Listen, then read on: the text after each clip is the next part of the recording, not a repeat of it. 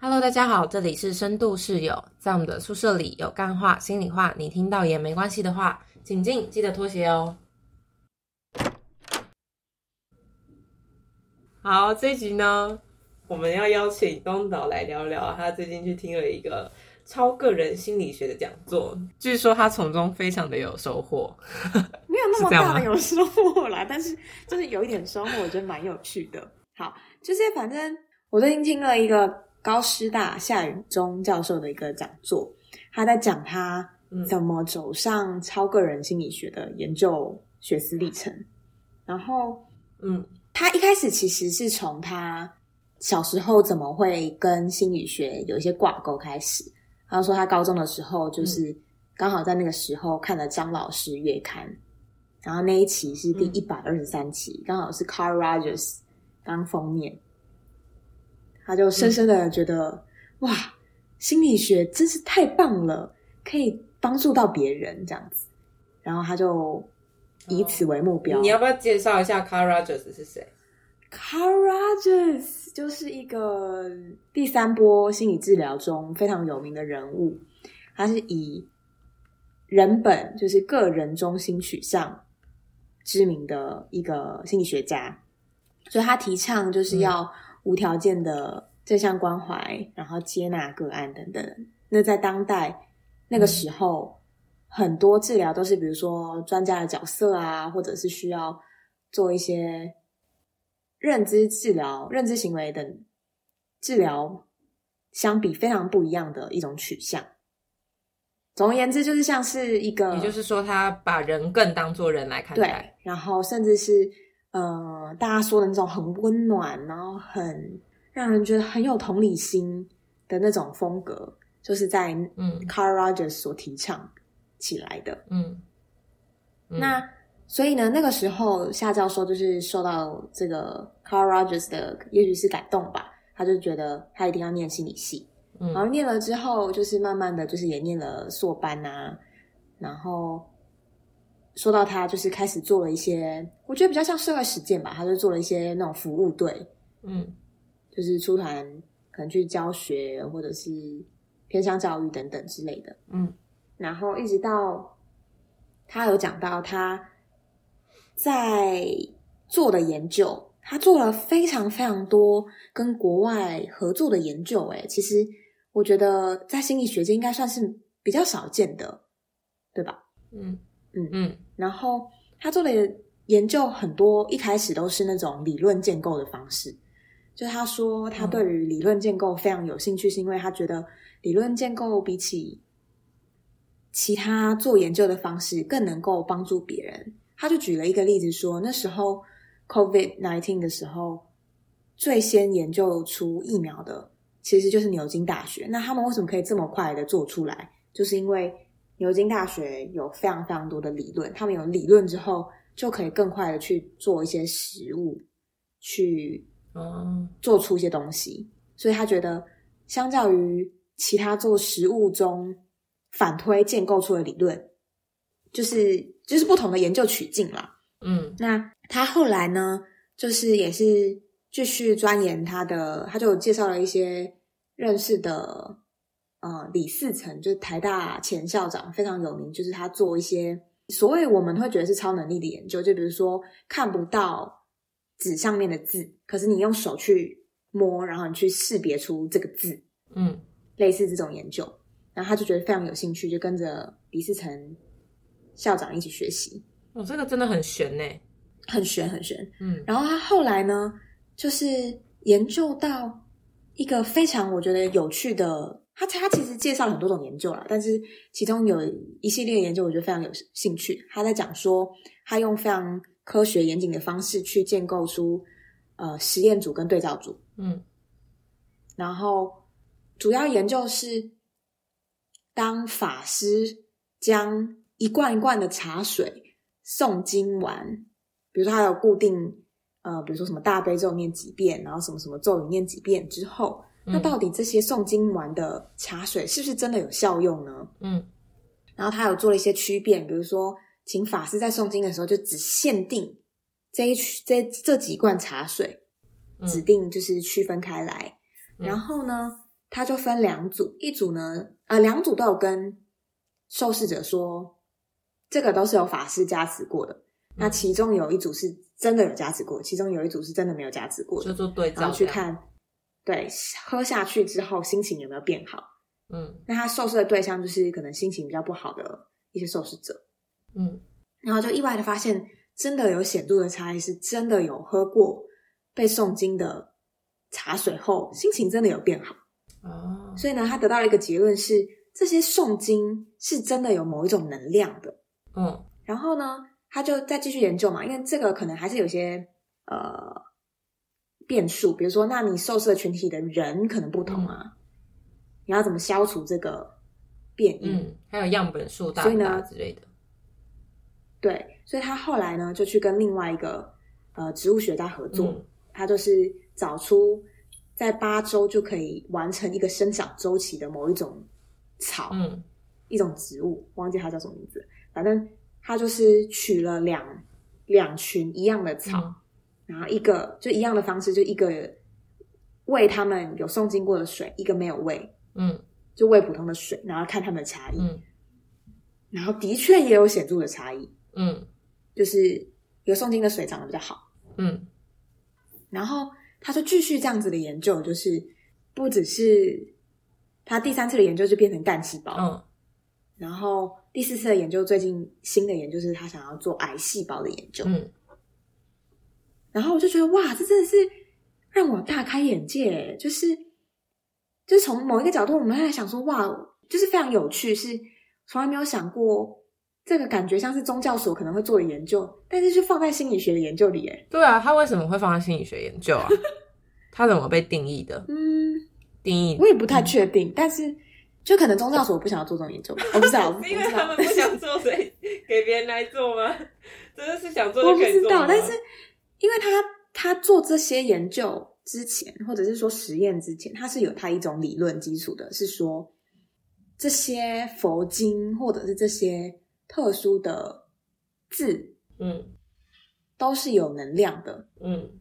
所以我们在说出这些话，嗯是真的有某一种意念或是某一种能量是可以影响这些东西的，不管是人，不管是物体，你是不是说，你是不是说，像之前有一本我们小时候的畅销书叫做《生命的答案谁知道哦，对对对对对，类似那种的感觉。》？嗯，就那本书就是在说，你对着水讲脏话，或者是讲一些温暖的话，那它的结晶就会成为不同的形状。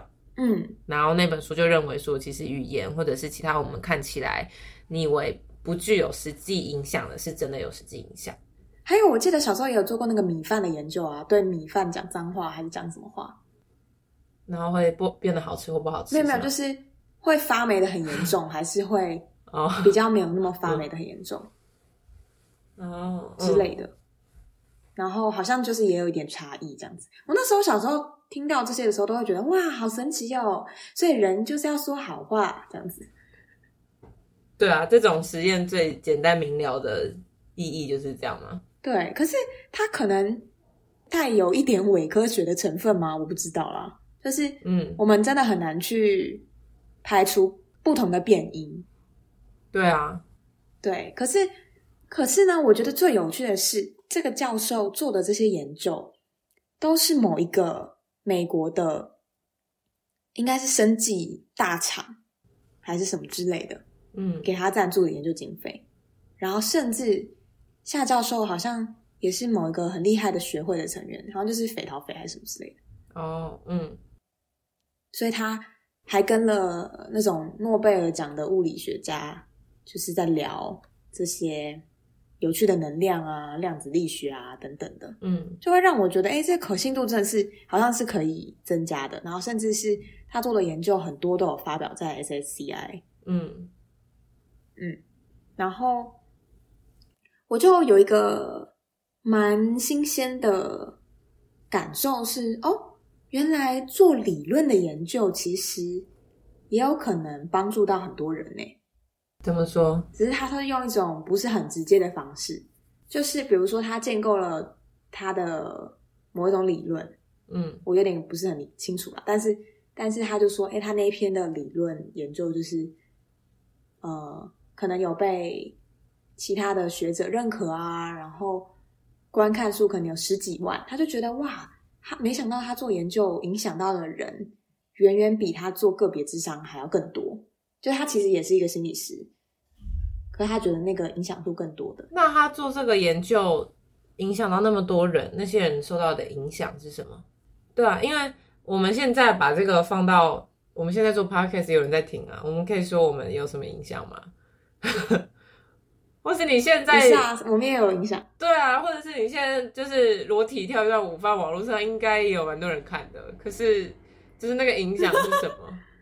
他觉得是对于创造知识带给别人有一些新的想法这件事情哦，的影响是，也许后续的人可以接续的研究，然后应用在某一些地方上。比如说，他就开始做到有一些应用的、啊，比如说癌细胞或者是干细胞这种嗯嗯嗯比较应用层面的。嗯，哦，然后嗯我就觉得蛮有趣的，因为以前的我可能对于理论就会觉得啊，理论到底是可以用来干嘛？做很学术的研究是不是就是很有限？嗯可是其实夏教授讲的是，做研究不应该是，他觉得应该是要创新一个新的领域、新的理论，嗯然后比起去验证别人的研究或者是复制别人的研究，他觉得创新会是更有趣，虽然说更挑战啊。嗯嗯，那对你的启发是什么？我觉得对我来说，启发的反而不是在他做的这些研究上，哎，反而是他怎么面对挫折这件事情。为什么？为什么是这个启发？他就说，他其实，呃，获得了这么多，比如说研究的点数啊，或者是成功的研究经费，或是出国跟学者交流等等的这些成功的样子，但其实他说他经历过了失败，可能是这些成功的三倍。哦，嗯他说，只是因为他没有机会可以去讲，或者是就是他没有显露出来。可是他也说他自己是一个他觉得相较上比较不害怕挫折的人。嗯然后他就说到一个很具体的例子是，他当时博士班念回来，回到台湾之后，求职了十二次，被拒绝了十二次之后，他终于找到他现在的东家。嗯然后他曾经就是第一间应征的就是 大学，可是当时的系主任就是不让他过，嗯他就说你这个研究太前卫了，我们没有办法，嗯我们还是比较想要找主流的。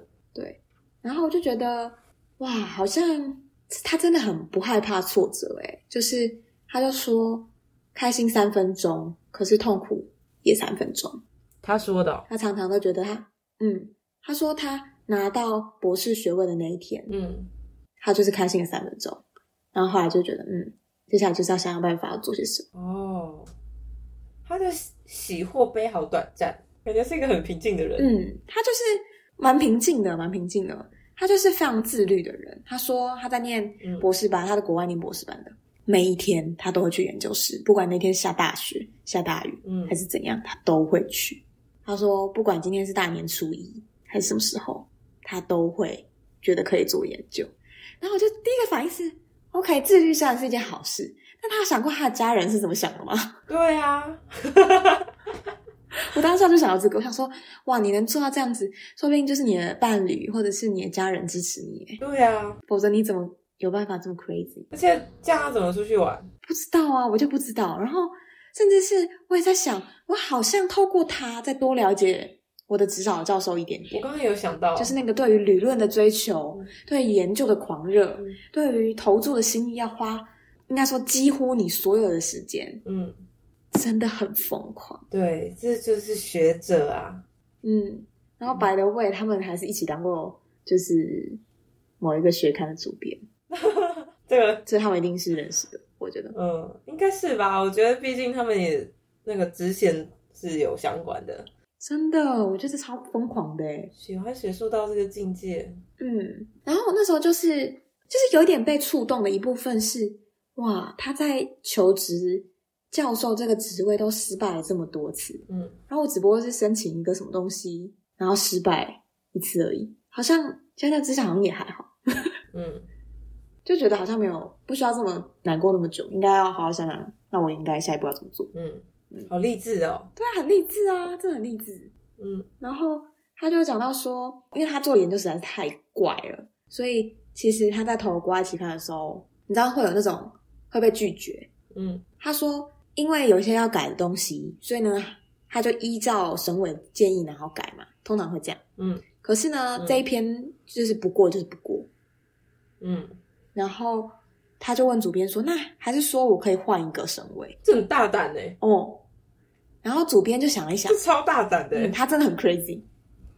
然后他就是、主编就想一想说，嗯，应该是可以哦，我去问问看。可以要求换省委。嗯，然后他还主动了跟呃主编推荐了一个，比如说量子力学的物理学家。这样不行吧？因为那有可能有认识的嫌疑啊。没有没有没有，但是他们没有认识这样子，我不知道啊。反正后来可是你要怎么证明？我也不知道，反正后来他就是就是换了一个省委之后，他的确就被审过了，就是说他讲的理论是合理的。